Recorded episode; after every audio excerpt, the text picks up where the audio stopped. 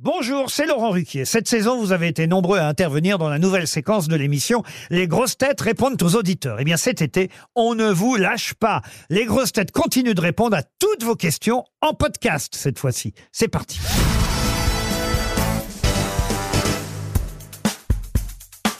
Julie, bonjour. Bonjour. On a une première question de Rémi qui a 34 ans qui vous pose cette question. Bonjour Julie, vous avez eu une longue carrière à Europe 1, vous avez côtoyé plein de journalistes, de présentateurs, d'animateurs. Est-ce qu'il y en a un euh, qui vous a un petit peu plus marqué que les autres, hein, qui, euh, avec qui vous avez adoré travailler? Jean-Pierre Elkabach. Direct.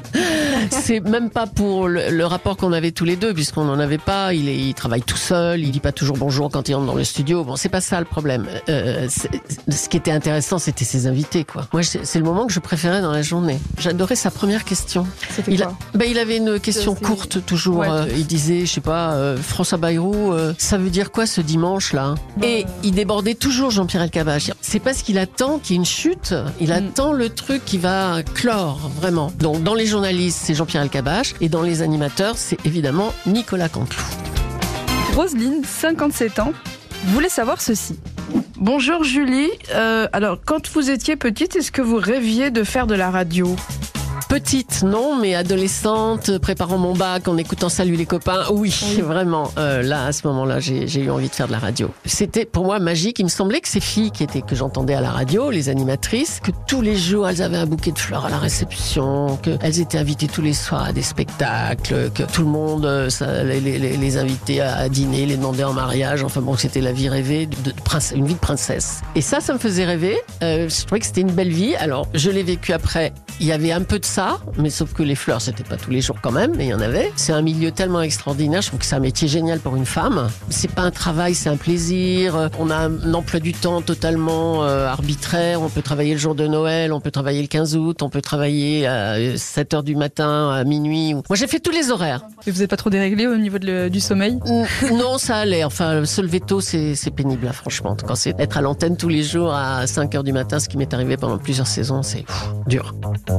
Alice, 28 ans, a cette question pour vous. Bonjour, alors sachant que votre mari euh, Gérard Leclerc est le demi-frère de, de Julien Clerc, moi j'aimerais savoir comment il est Julien Clerc euh, dans la vie de tous les jours et est-ce qu'il est vrai qu'il chante pendant les repas de Noël? Ah non, ça, il chante pas du tout. Non, il faut pas l'embêter avec ça quand on est en famille. Mais il est, euh, il est ce qu'il n'est pas euh, dans la vie professionnelle. C'est-à-dire que dans la vie privée, quand on le connaît pas, il refroidit un peu, il est un peu distant, il est, il a peur des gens, il se méfie un petit peu, il a toujours peur qu'on lui pose une mauvaise question, qu'on l'embête, qu'on lui demande une photo, ou je sais pas quoi. Mais dans la vie privée, il est vraiment drôle, il est, il parle, il est sociable, il est totalement euh, différent de, de l'image qu'on peut en avoir quand on le connaît pas bien, quand on le connaît que professionnellement. Ensuite, on a récupéré une question de Karine, 61 ans, qui vous demande ceci. Est-ce que vous avez déjà eu recours à la chirurgie esthétique? Eh ben non, j'ai jamais eu recours, je pense que ça se voit. ouais, si, si. Non, et ça me fait peur, moi, ça, ça me fait peur. Donc, euh, tant pis, je garde tout. Mm. Une autre question de Hicham, 47 ans, qui vous demande ça. Avez-vous un lien de famille avec le PDG Michel-Édouard Leclerc? J'aimerais bien, j'aurais des prix. Vous faites vos courses là-bas du coup bah. Non, non, non, oh, pas du tout, aucun lien. Il faut dire que Leclerc, c'est un nom assez courant quand même en France. Mais alors, on se connaît évidemment parce que moi, je, je- je l'ai vu à des tas de reprises à la radio. Euh, mon mari aussi le croise. Et donc, chaque fois qu'on se voit, on s'appelle cousin, on s'embrasse. Salut cousine, euh, voilà. On discute de temps en temps. Moi, je lui ai demandé, euh, je lui ai demandé- j'avais demandé des articles qui manquaient dans un de ses magasins. C'était drôle. Et c'était du papier toilette rouge.